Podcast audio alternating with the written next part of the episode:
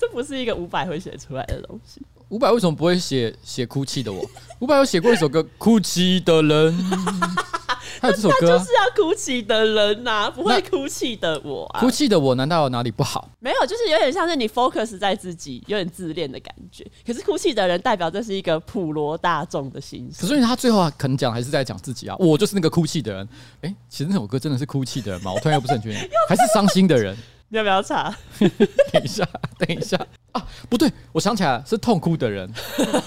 哒哒哒哒哒，痛哭的人应该是这样啊，我算了，不重要了啊。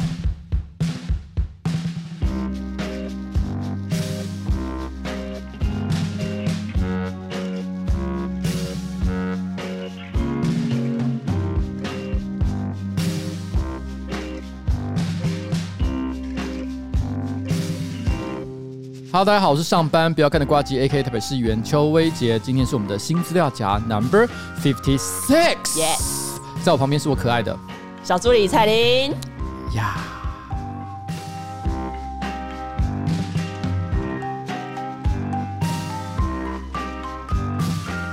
哎，怎么办？我觉得这音乐好怀念哦。两个礼拜没听，而且我们上个礼拜还想要自己唱，其实唱的很糟哦。噔噔噔噔噔噔，哎，我我们哼的不对吗？你在唱哪一段？来来来，算了，开始唱，我决定了，我决定了。来，东叶，你哼给我们听。哒哒哒哒哒哒哒哒哒哒哒哒哒哒哒哒哒。噔噔，为什么我觉得跟我想象中的完全不一样？好，那你唱。那前面明明就有噔噔噔噔噔噔噔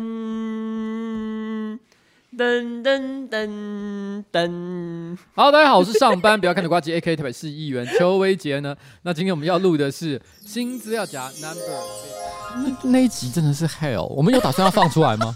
那就是一个 fuck up 的一集。其实上个礼拜哈，很多观众其实都会抱怨一件事情，因为其实我有经有发 Facebook 的文章，对，解释到底为什么上个礼拜会就有一集休息的状态，嗯，是因为我生病嘛，发烧嘛。但是问题是因为不是每一个人都会到我的 Facebook 上去看留言，所以导致于说我基本上在各大社群平台上所发表的文章或者是照片，下面都会有人留言，嗯，说为什么没有新资料夹啊？还有人就是直接可能就辱骂了起来，他就说还我新资料夹。我想说在讨债，对我对我心想说新资料夹怎么会变成你的？那是我的，我没有说送给你哦。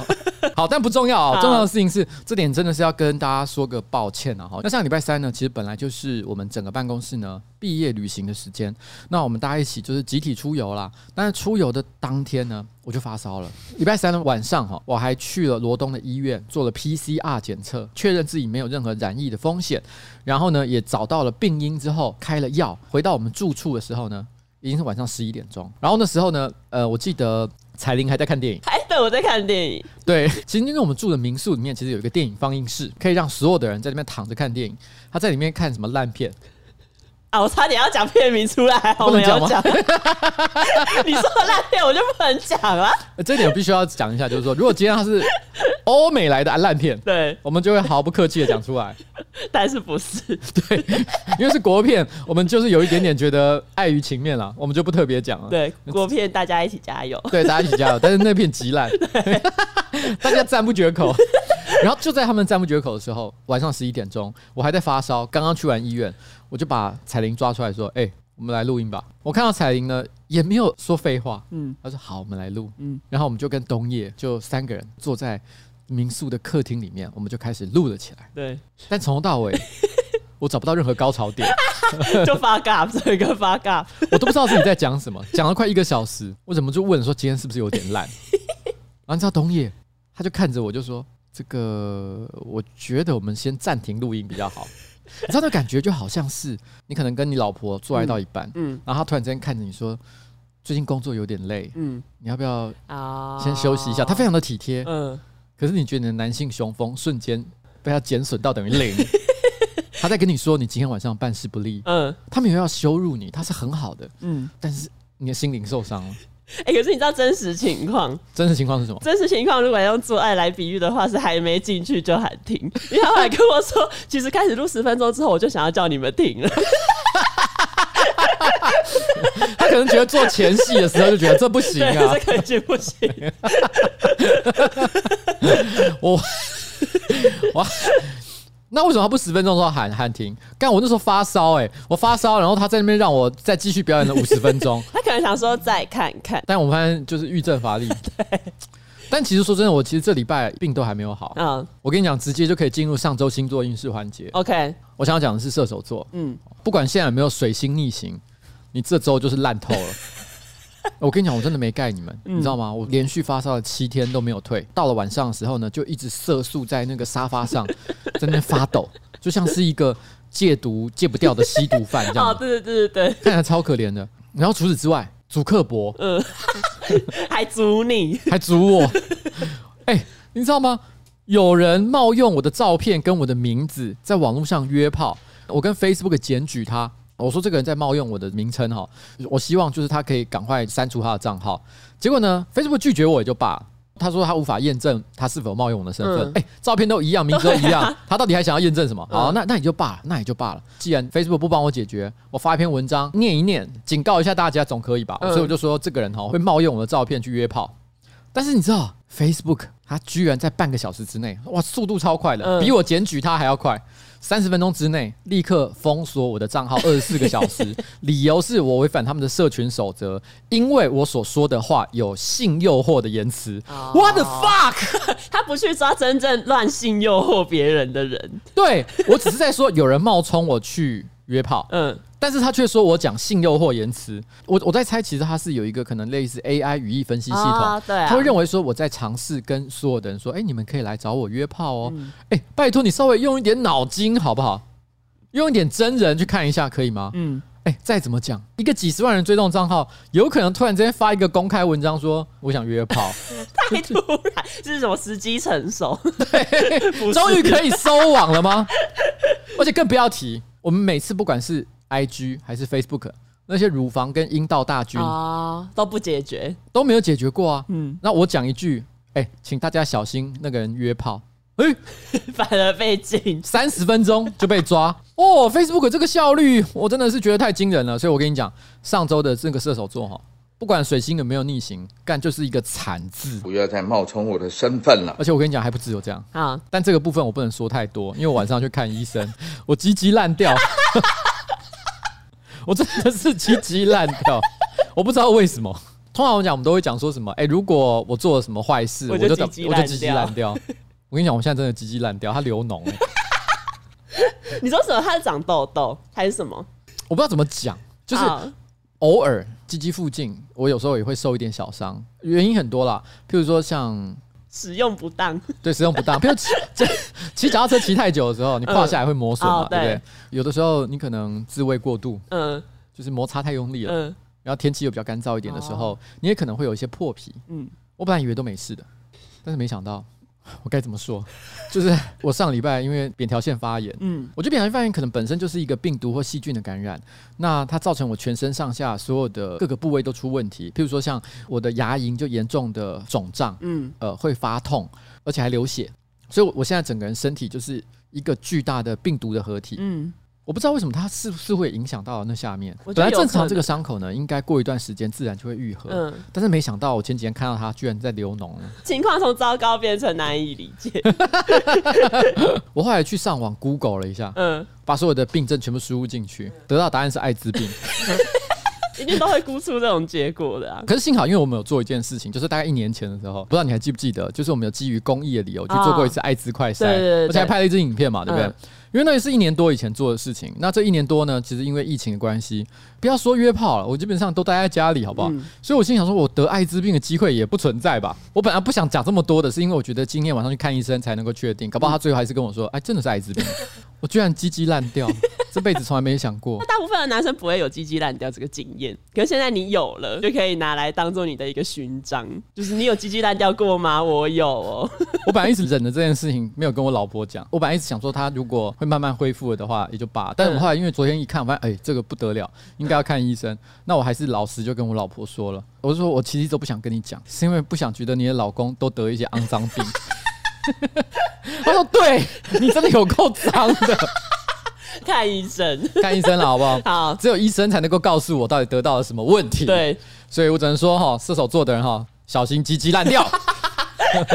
那我要讲的上周星座运势是母羊座。嗯，牡羊座呢，上周在经历长时间的不被看好之后，终于可以扬眉吐气。啊，是发生了什么事？我要讲的是刘思慕。哎呦喂呀！因为上期在上个礼拜上映了嘛，因为上映前其实大家都唱衰他说什么怎么可能有人要看啊，没有人要看啊，拒看。可是上映之后票房成绩不错，还打破了美国劳动节廉价票房纪录。我是的确有听说啦，就是说他其实，在漫威系列的这个电影票房里面，其实表现也算是不差。对，他的电影评价呢高于很多其他作品，嗯，譬如说包含近期的黑寡妇在内啊。我想不知道是超立方还是谁带起了一个口号，叫做放下成见。哦，那个好像是上汽这一部电影宣传的时候使用的标语哦。对，他们就是告诉大家说，你要放下成见，进电影院去看这一部。不过这部片我记得在上映前，包含可能迪士尼的老板在内，就是核心管理层也曾经公开说，上汽呢是一个比较实验性的作品。对对对对。然后当时刘思慕还很生气，就立刻反击。嗯，因为这有点像是这影片根本还没有上到这个世界给大家看，就被唱衰了。他就先讲一个说，其实我觉得你们可以先看看啦，不一定很好了，你们不一定会喜欢。嗯，就有点像投降输一半啊的那种感觉啊。当然，对于这个领衔的男主角来说，会觉得情何以堪？哎，我把我的青春奉献在这部电影上面，然后你居然跟我说啊，你们看看就好，这是怎样？我演的不值得被看吗？绝大多数的人看完这部片之后，虽然不至于对刘思慕给予负面的评价，但是大部分人都是在讲其他的配角梁朝伟。对，梁朝伟据说真的是很强。那我自己还没看，其实因为你一直在发烧，所以你根本不能去看。所以，我真的。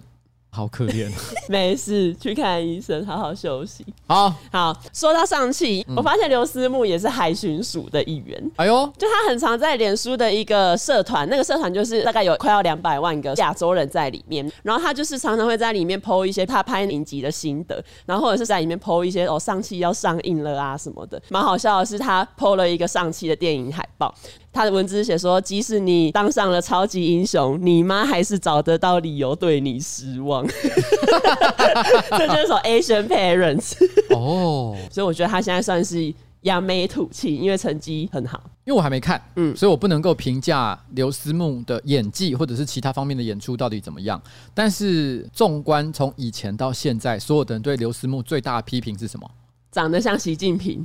对，长得像习近平这件事情，其实真的有那么像习近平吗？其实我觉得也还好。其实看久真的还好，就一开始第一眼过去会觉得，哎，好像那个眼睛之类的有。其实某种程度上来讲，这也是一种亚洲式的偏见。哦、你懂我的意思吗？嗯。只因为某一两个特征，比如眼睛，嗯、我们就说哦，他就是像习近平。对，这跟什么呃，可能黑人你会说他长得就是像奥巴马这样吗？对对对，有一点像这样的感觉。其实严格说起来，这等于是亚洲人自己在用亚洲刻板印象去看待你的亚洲同胞。嗯。这件事情其实是有点奇怪的。你用外形去嘲讽他，说他可能没有机会把他的工作做好的话，你觉得这是一件合理的事情吗？另外一个配角奥卡菲娜也是一直被嫌他什么很胖很丑，为什么可以当女主角？这个就是外貌羞辱。对，这个就是外貌羞辱。所有类型的批评里面，这一种是最等而下之的。没错，不是很推荐啊。哦、嗯，应该要放下歧视，放下成见，放下成见。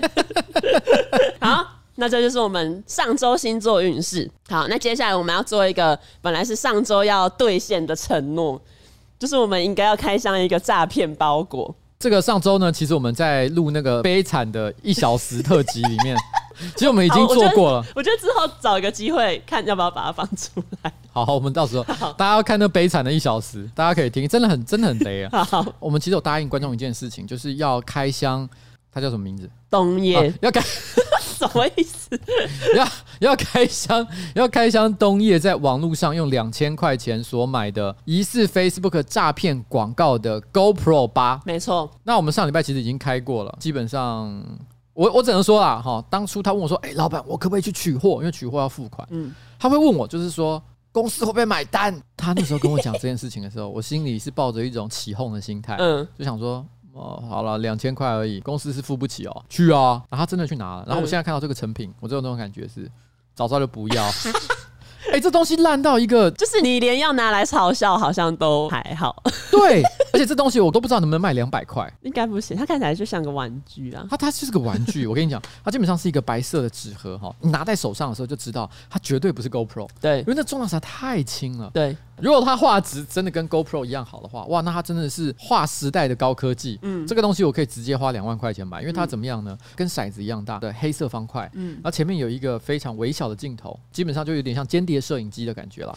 然后称之为运动相机。对，如果它今天这么小，好了，画质算烂一点点没关系，但是跟 GoPro 一样防水防尘，可以做运动方面的使用，哎，好像也不错，对不对？啊、你看旁边这个洞啊，这是什么东西？它的记忆卡的洞完全是裸露的。我只能跟你讲一件事情，这只要一滴水，它直接整台就坏掉，直接坏掉。这是一个什么样的废物？可以告诉我？就是它本身没有内建任何电池。如果你要让它开始摄影的话，你必须先外接一个 USB 电源。对，它是一个有线摄影机。这等于是。你带着一个需要带着氧气罩或者是尿袋才能够在路上走路的老人，这就跟你把家用电话带着打电话一样。大家可以想象一下，对，好，就是一个这样的废物。好，简单来说呢，你在 Facebook 上只要有看到任何价格哦稍微有一点奇怪，让人觉得这个条件好到不可思议的东西，千万不要下单购买。没错，哦，尤其是我这边一定要再讲一次。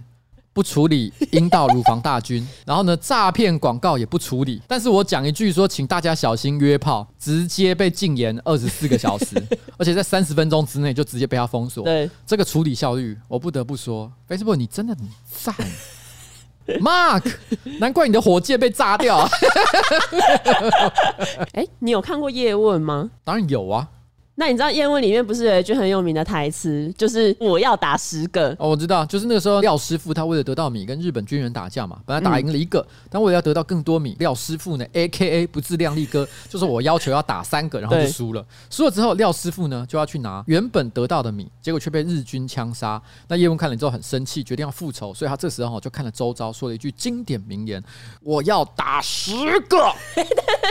你觉得很像？对。那你知道有一个东西比叶问还要？厉害是什么东西？是我要充五个啊！充五哥，对，好，没错了哈！我跟你讲，全台果粉注意喽！如果你是同时拥有多款苹果装置的真果粉，相信你的桌面呢一定常常被充电线搞得一团糟。如果你想要打造时尚的生活态度，却搞不定各种充电线，那你就会像廖师傅一样落赛。但没关系，这个时候呢，让雅果出任务，帮你变得比叶问还厉害。全台湾呢最懂苹果的就是雅果元素啦！他们现在呢隆重推出解决果粉多重充电困扰的最强武器，也就是全台唯一 Omnia Q5。五合一无线充电座，一次解决 iPhone、iPad、Apple Watch、AirPods 跟 Apple Pencil 五种装置的充电跟收纳问题，随放随充，造型简约有型，让你做事有效率，生活有态度。这个 Omnia Q5 哦，最大的特色就是设计中呢纳入 iPad 支架跟专用的充电孔，只要搭配 USB-C 充电线，就能够达到充电收纳双效合一。视讯会议、追剧、看人生晚长直播、绘画创作都非常方便的超强工具。那 Q5 呢，另外一项优势就是可以通过 Qi 这个无线充电国际认证，为 iPhone 打造专属的无线充电座，直放、横放都很好充，还能够拔起来接上充电器之后，单独作为无线充电盘使用。一机多用，超级划算。为 Apple Watch、AirPods、Apple Pencil 都设计专属的无线充电的区域，让你的桌面呢一看，哎，好像进到了苹果的展示间一样。所以呢，不管你是书房啊，或者是办公桌上面，只要来上一组，都可以让你事半功倍，还可以成为同事间羡慕的风格达人。每个人看了都会问你说：“哇，这好酷哦，哪里买的？”如果你是放在家里面呢，你还可以跟使用安卓手机的家人一起用，因为呢，只要其实是有支援无线充电的机种，通通都适用，同时还支援四十六 mm Samsung Watch 机型哦。Omnia Q5 啧啧募资现正火热展开中，点选资讯栏的链接就可以看到亚果提供各位好瓜瓜们独享五六折的超早鸟优惠方案，只要二合一的价格就可以有五合一的享受，就是亚果元素。Omnia Q five five five five five five five five five five，这是什么？这是什么自创台词？好，我有一个自创的五合一的享受，从来没有看过雅果元素出手，要充什么都有，又又又。好，谢谢雅果元素。明明就念的不错，可以了，可以了，可以了，好可以可以。在这里还是要额外感谢一下雅古元素啊，因为本来这个夜配是上礼拜要上，但我上礼拜真的是身体太病了，所以我特别求饶说，可不可以让我们延迟一周再把它上线？那他们是真的是完全没有啰嗦一句，直接就让我们延期一周。那他有特别跟我们讲说，他们的老板儿子哈，今年只有小学四年级，也有在听我的这个这个 podcast，所以非常的期待。对，所以我刚刚讲了什么鸡鸡烂掉的，要小心。提前预防，对，提前预防一下。OK，好，那我们就谢谢雅果元素。哎，谢谢。那接下来呢？上周日本的推特有一个热门的关键字，就是被河野先生封锁了。这是什么意思呢？就是因为日本的行政改革大臣河野太郎，他是下一届首相的热门人选之一。可是呢，为什么这一个词成为推特的关键字？就是因为可能有很多网友会去骂河野，那河野他就是直接封锁他们。其实这件事情在年纪比较大、比较传统的政治人物，其实蛮常看到的。嗯，只要你在网络上混的时间够久，你就会发现哈，删除留言或者是禁止别人留言，永远都是最糟糕的公关处理策略。没错，因为事实上大家的反弹会更加庞大，或者是呢。自己曾经发过什么文，如果产生了争议，立刻就把它下架，通常也不会有任何好的结果，因为大家早就已经截图，那大家反而会拿你删除留言这件事情呢大做文章。对，所以其实我一直以来我都秉持一个很简单的原则，只要我发了文章，不管它引起多大的争议，就算我自认我写错也罢，我觉得可以事后道歉。嗯，如果有任何人提供批评，你可以回应他，不要禁止他在那边发表他的意见。可是因为何野他就是有说他为什么要做这件事情，因为他觉得现现在很多人在网络上就会变得很没有礼貌，因为那些人在日常生活中不一定会这样子骂别人，可是为什么在网络上就敢？所以他就是想要对这一个现象做出一个有点像是反击的感觉。他的出发点基本上是没有错的，嗯，但是在网络的世界里面呢，对或错、正义或者是邪恶都不是很重要。重要的事情是最后大家的感觉如何。如果你今天考虑到的是公关的问题了的话，那我只能说这个做法绝对是错的。OK，事实上这也惩罚不到任何人。嗯，他只是会让那些负面的留言更气，然后呢流窜到其他你更无法控制的地方。哦，他只是让你心里稍微好过一点点，但是他不会让你惩罚到你觉得那些不好的人。OK。但是呢，我觉得这个河野呢，它有一个地方跟你非常的像，就是它也是海巡署。我目前已经讲了两个海巡署，一个就是刘思慕，一个就是这个河野先生。有网友在推特上，他们发起如何在网络上发出河野太郎的名字却不会被他发现的挑战。有些人就是使用比如说标点符号拼写，甚至就是用三 D 建模，然后还有人用摩斯密码来写出河野太郎的名字。可是这一些呢，居然都被这一位政治家发现，而且他还会转发，连三 D 建模他都。可以找到到底是怎么一回事？因为我自己虽然会海巡，可是我的海巡是有极限的啊。我会海巡的关键字很多，除了瓜吉之外，可能我会海巡，比如上班不要看冬夜彩铃，我也蛮常海巡的。嗯，因为我会观察一下现在大家怎么看待你们。哦，然后 有点可怕。我自己是不会海巡呢。我现在就来看一下第一卡上针对彩铃最近最新的一篇文章是写什么？彩铃真的很吵。虽然我知道很多人觉得彩铃的笑声很疗愈，但我个人是觉得很吵啦。嗯，新资料夹一集里面有一半都是在听他在那边笑，真的有点太多了。嗯，听他笑我就饱了。嗯，文章念到一半又开始大笑，那有种啊，你到底是不是要念的感觉？哦。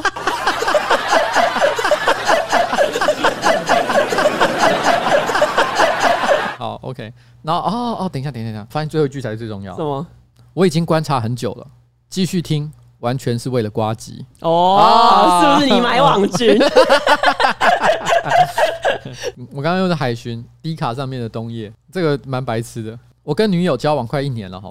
然后交往前就知道他很喜欢一个小网红，嗯，这个小网红呢是一个男的，某知名 YouTuber 的幕后人员，嗯，类似浩浩工作室的唐老大，或者是瓜集团队的东叶。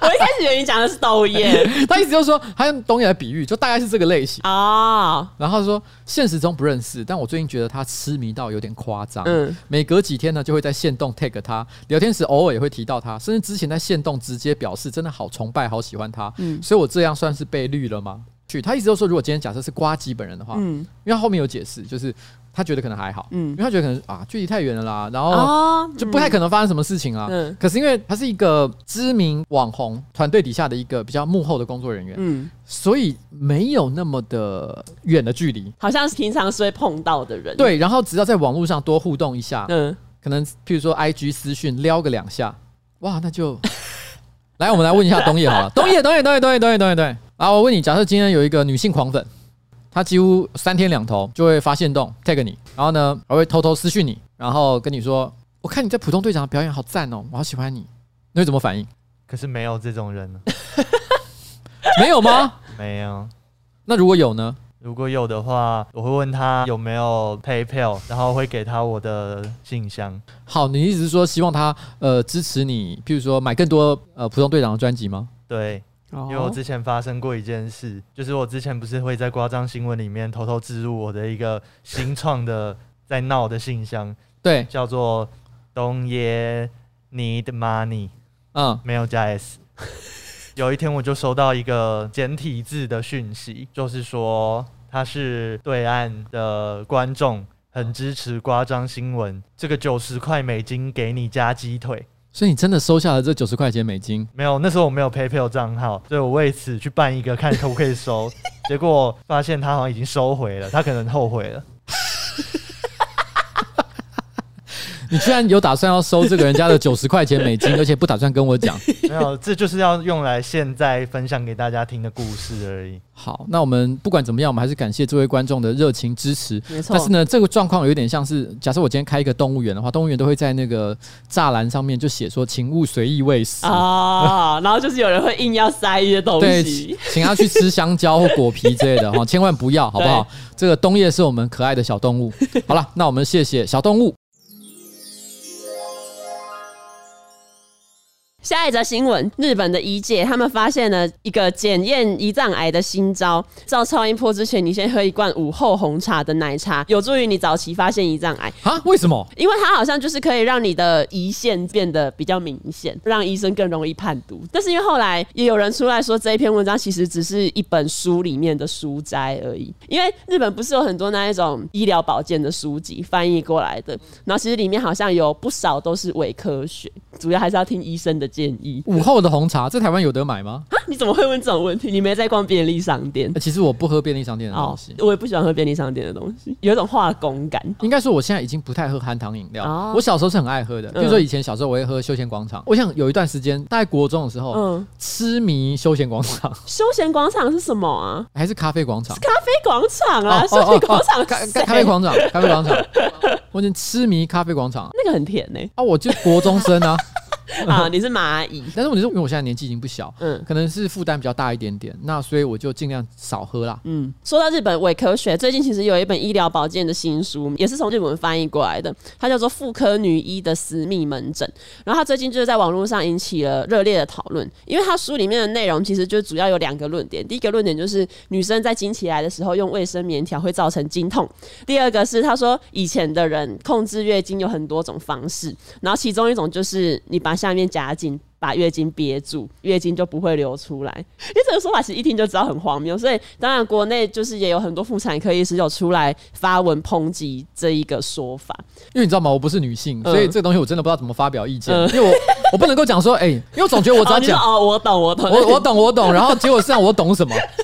但是我我以前在剧场时代，我曾经写过一个剧本，但没有真的翻演过了。嗯，那时候我尝试想要写武侠风格的舞台剧，然后从头到尾是在描写一个角色叫灭绝师太。嗯，他其实是金庸里面的人物啊，对对。但是每次我就是想写一个很荒谬的一个剧情，嗯，因为我想要表达灭绝师太那种很灭绝的感觉，就是 就是什么叫很灭绝的感觉？就是他在舞台上，他在追杀张无忌的时候，追到一半，他突然发现他月经来了。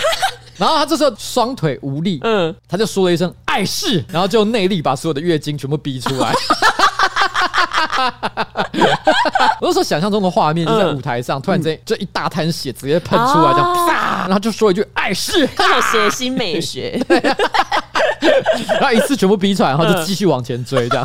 可我当时写那个剧情，不是认为人真的做得到这件事，我就是因为知道做不到啊，所以我才觉得这很好笑。嗯，就是你居然可以用内功这么绝，绝到他可以用内功控制他的月经。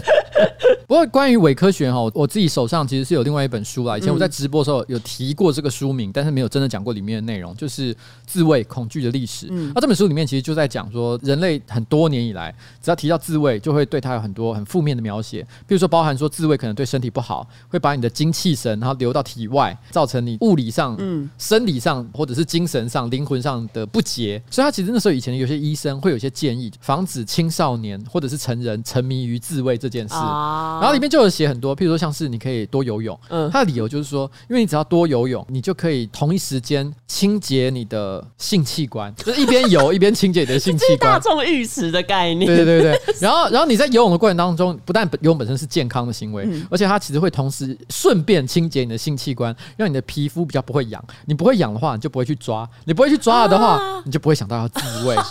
还有，譬如说，像是尿尿的时候，哈，要尿快一点点。就算因为尿太快，不小心尿到裤子也没关系。而且要尽量减少摇晃你的阴茎，因为他是指说，因为很多男生在上完厕所之后，嗯，其实会会抖一下。他说，因为你只要手去抖你的阴茎，你就会碰到，是这样，就会碰到，你可能就会想到要自慰，直接把自慰想的很容易触发，哎。那甚至于说，他们还有一个，他说，如果你真的很害怕你的小孩偷靠枪的话，嗯、只要安排一个成年的同性男子陪伴他睡觉，他就可以避免他在睡觉的时候呢 产生淫念。没有，这会难上加难，真的很恐怖。其实关于这种故事，其实是真的很多了。嗯，好，下一则新闻呢，就是去年有一位诚信男子在他的工作的场所看到一个女性独自一人经过，然后因为那个女性她就是穿着热裤，露出屁股蛋这样，这个男的就是跟在那个女生后面，看到那个女生停下来等公车的时候，他就上前搭讪他说：“哎、欸，啊，你穿这么短的裤子不会冷吗？”提醒他说：“哎、欸，这附近的色狼很多，要小心哦。”提醒提醒，下一秒他竟然就直接真的摸了那一个女生的屁股，然后。那一个女生就直接气到报警。后来那一个男生他就说，他只是好意想要提醒对方要注意色狼，在示范色狼动作的时候不小心摸了一下，这是什么借口？他内心的台词应该是这样说：“妹妹，你要小心，这边色狼很多，譬如我就是。”对，色狼就是你自己。其实这是这是玩色狼狼人杀。他突然之间跑出来的时候，就是悍跳狼人。对，哎，可是说真的，我觉得这故事本身听起来百分之九十九应该就是一个色狼的故事，没错。但是有没有可能百分之一的可能，其实真的是无心之过啊？我不知道了哈，因为这个东西真的是要看现场最后是怎么判断。但是我讲一个我个人亲身的经历，就发生在前几天。嗯，就前几天我在上班不要看，然后我们要拍一组照片。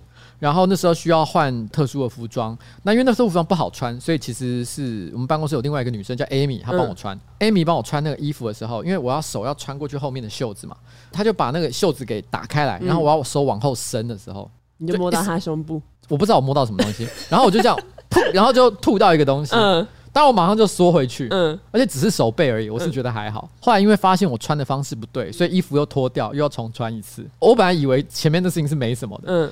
但是后来呢，他又要再帮我把那个袖子展开的时候，他突然之间艾米说了一句说：“老板，你等一下不要碰我。” 好，这个是会让人冒冷汗的一句话，就是，那你刚刚可能碰到了他的一些，我根本不知道我刚刚碰了什么，我到现在还不敢问我那我刚刚是做了什么，问了你会怕，我问了我会怕。好了，我们不要帮色狼脱罪了，该判刑就判刑。OK，如果 Amy 觉得我是故意的，也直接判你有罪，对，直接判我有罪。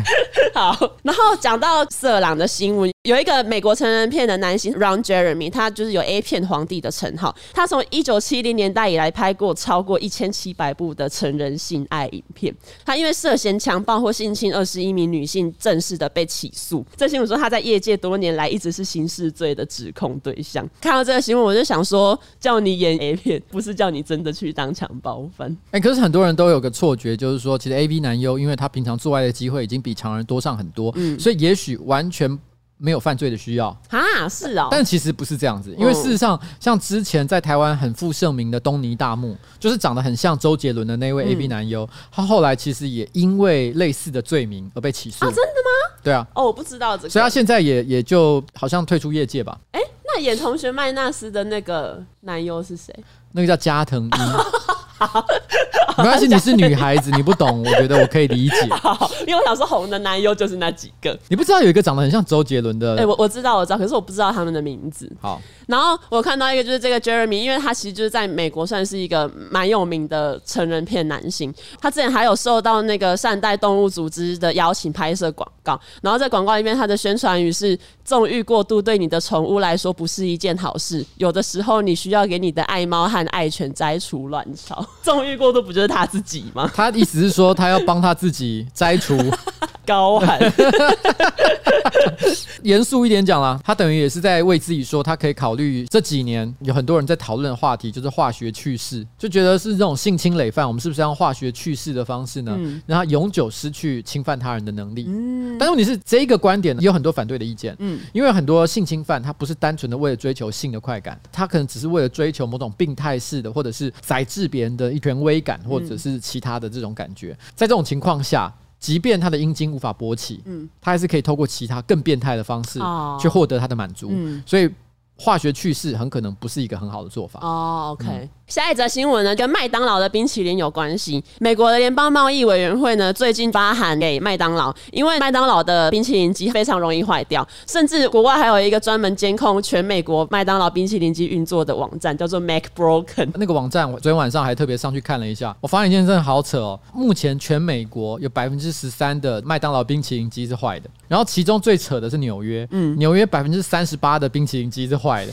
将近快要二分之一了。对啊，那这样等于你每次买冰都是在寻宝，就是哎，哪一间有，哪一间没有。然后其次是费城有百分之二十八，这两个城市的冰淇淋迷可能会很痛苦。然后之前其实二零一七年佛罗里达就有一个因为麦当劳冰淇淋机坏掉的新闻，有一组客人他们就是去麦当劳的德莱素想要买冰淇淋，可是因为那店员就会跟他们说哦，我们冰淇淋机坏掉了。然后后来那些客人把车停好之后就走进去麦当劳，居然看到有别的客人在吃着冰淇淋，然后他们就抓狂，他们就跑去找店员理论，还有气到有动手打。人，所以麦当劳的冰淇淋到底有什么魔力？应该是冰淇淋机有什么魔力？不然为什么一天到晚在坏掉？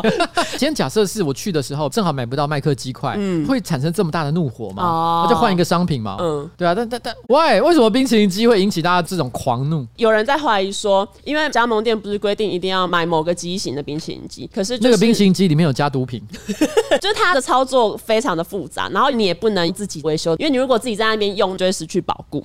他们去查了一下那个故障的代号，翻说明书也一直叫你要找原厂来维修，可是每次找原厂维修又都很贵。不过我不太确定这边讲的冰淇淋机到底是讲说做冰旋风呢，还是做双麒麟？这两个东西呢，在台湾应该也算蛮受欢迎的，很多人都会去麦当劳买这两个产品嘛。没错，双麒麟因为便宜的关系，我记得好像才多少十块十五块，小时候是十块。对，我记得小时候是十块。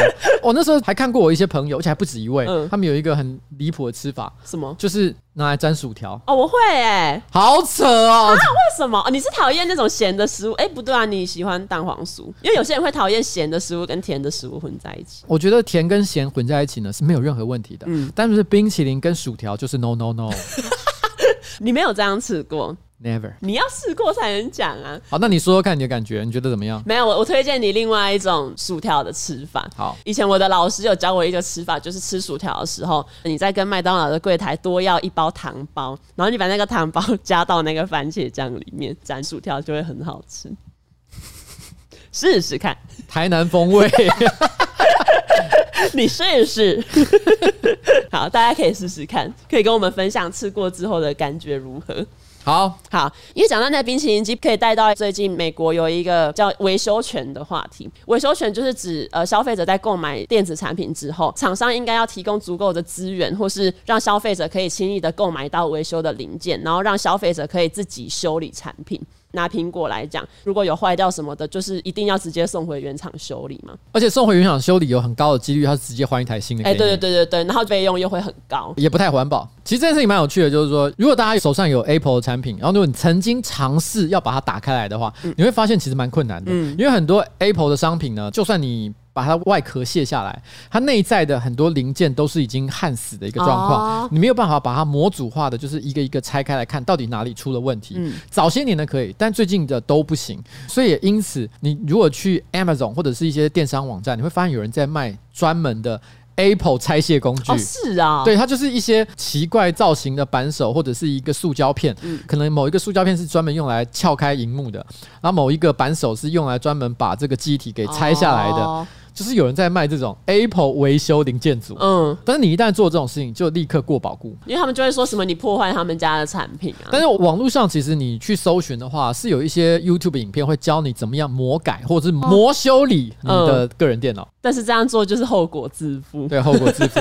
而且还不一定修得好。对啊，我直接拿回去了啦。对，因为这个新闻它就是讲说苹果是蛮反对维修权这个概念，但是其实苹果的共同创办人沃兹尼克他近期呢也被访问到支不支持维修权，他蛮支持维修权，因为他就说，之所以有苹果的存在，就是因为他是在一个资讯啊资源都很开放的世界中成长。你知道沃兹尼克其实是一个非常传奇性的人物，因为我从你刚刚讲话语气就可以知道，你根本不认得他，对不对？哦，对，我就是看到维修权的新闻才知道。因为很多人讲到苹果，大部分第一个想到可能是 Steve Jobs，没错。但是事实上呢，当年是 Steve Jobs 跟沃兹尼克两个人一起车库创业，但是基本上早期的 Apple 电脑的技术骨干，基本上就应该是沃兹尼克干出来的，嗯、所以他算是让苹果电脑得以诞生到世界上最重要的技术推手。但是后来到了 Apple Two，我没记错的话、嗯、Apple Two 的时期，他就选择暂别苹果。到底为什么他要离开苹果？其实有很多不同的说法啊。有一种说法是他觉得那个时候苹果的发展方向已经跟他所希望的并不相同。哦、那也有他自己出来澄清过，就是说他单纯的只是希望过一个不一样的人生。嗯、但是一直有一个没有公开证实。但是很有可能是真实的情况，就是他也说过一件事：我从来没有真的离开苹果。所以有一种说法，就是他到目前为止其实还有在领苹果的薪水，而且包含 health care，就是那个健保，嗯，他还是由苹果帮他支付，嗯，所以他仍然是苹果的天字第一号员工，这个身份是从来没有消失的。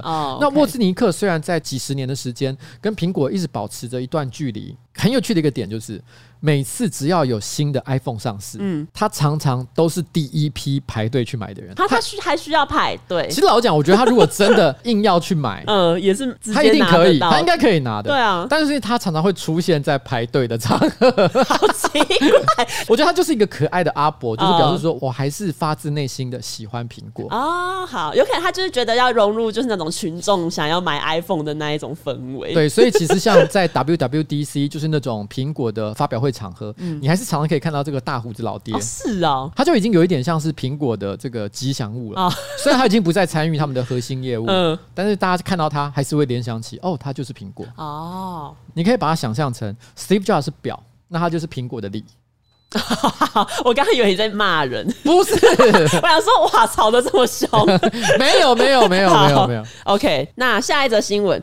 下一则新闻呢是俄罗斯的下议院选举，呃，俄罗斯的各地十九号要举行下议院的选举。圣彼得堡在九月六号的时候就是发布了选举公报，可其中呢有一个反对派的参选人突然发现说，为什么他的地区有另外两个参选人跟他是同名同姓，长相也长得很像，他就指责俄罗斯当局说他们是不是为了要混淆选民，然后派出跟他长得很像的分身。很有趣的是，分身这个招数本来是反对派先搞的招数，可是这一次居然是被执政党直接。直接拿来用，对，谁叫他们先用这个奥波？对啊，但搞不好不是他，他可能也只是一个无辜受害者。他的状况就好像我是在松山信义区选嘛，假设我明年还要继续选市议员，嗯，但我选区突然出现另外两个邱威杰，黄小龟吧？对，哦，而且其中一个是找香港明星黄小龟，然后请他改名叫邱威杰，登记在松山信义区参选，嗯，然后大家都分不出来，直接票全部都投黄小龟，因为大家可能对另外一个比较熟悉。其实俄罗斯就是一直以来都。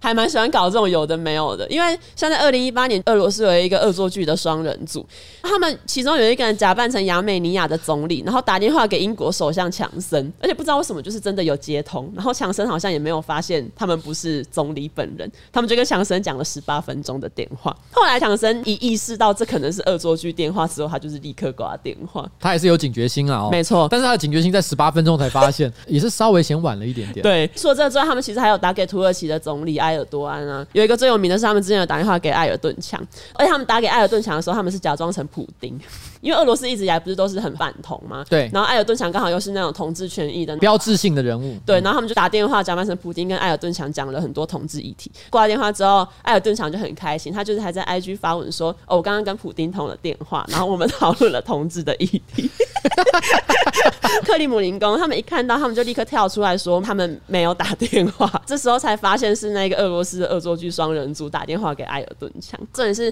在这个事件结束之后，克里姆林宫就有表示说，普丁就是有意愿跟艾尔顿强真正的通电话。可是这次就是花了一段时间，因为艾尔顿强那边就是有点害怕，说会不会又是第二个骗子。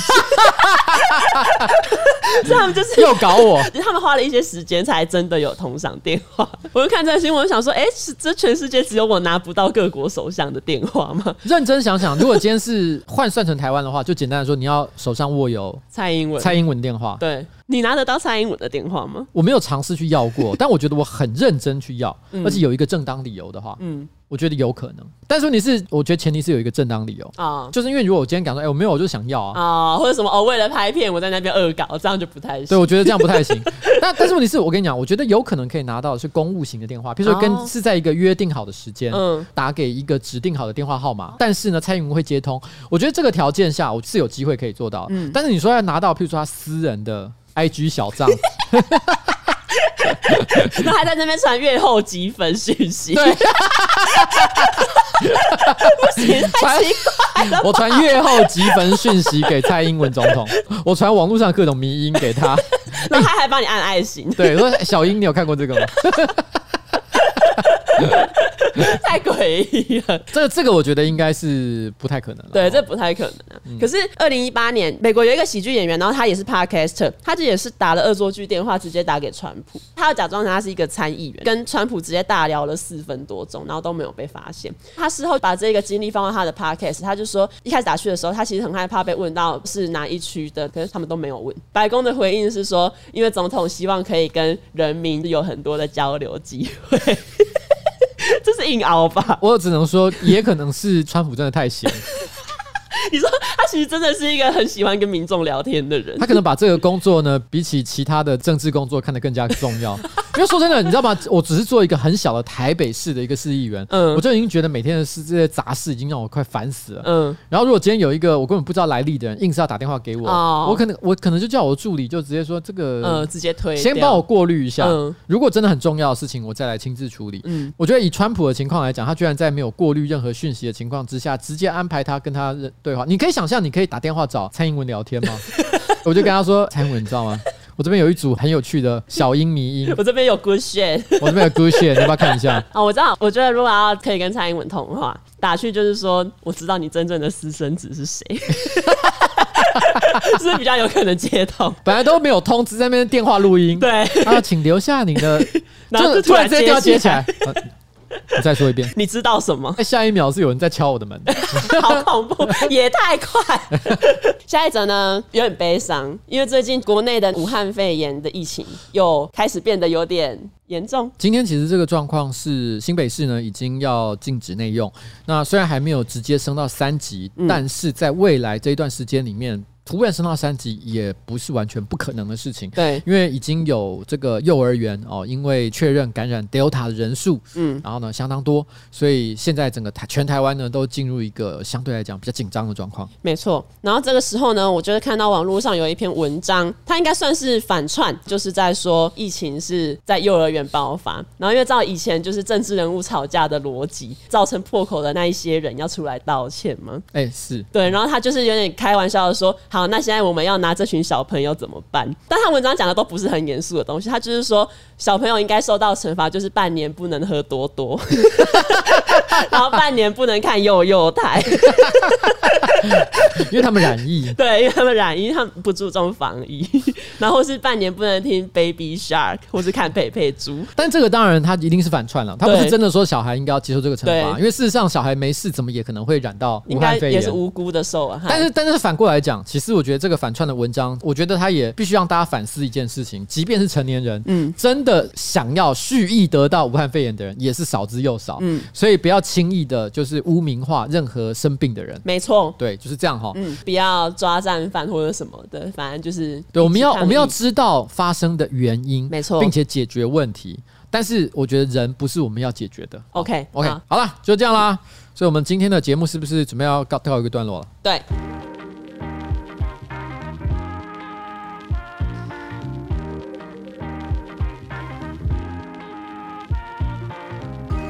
好了，雅果元素哈推出全台唯一的 Omnia Q5 五合一无线充电座，iPhone、iPad、Apple Watch、AirPods，还有 Apple Pencil，通通能够一起搞定，充电效率、桌面收纳双效合一，啧啧募资现正展开中，呱吉的听众独享五六折，现在就点选资讯栏连接，赶快去购买，耶！所以你等下要看医生哦。你上次要挂哪一科泌尿科。之类。祝福。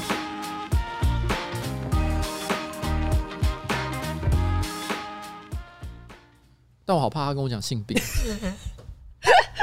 虽然我是觉得。是真的有约炮你要在那边讲可是我真的没有约炮到底做了什么？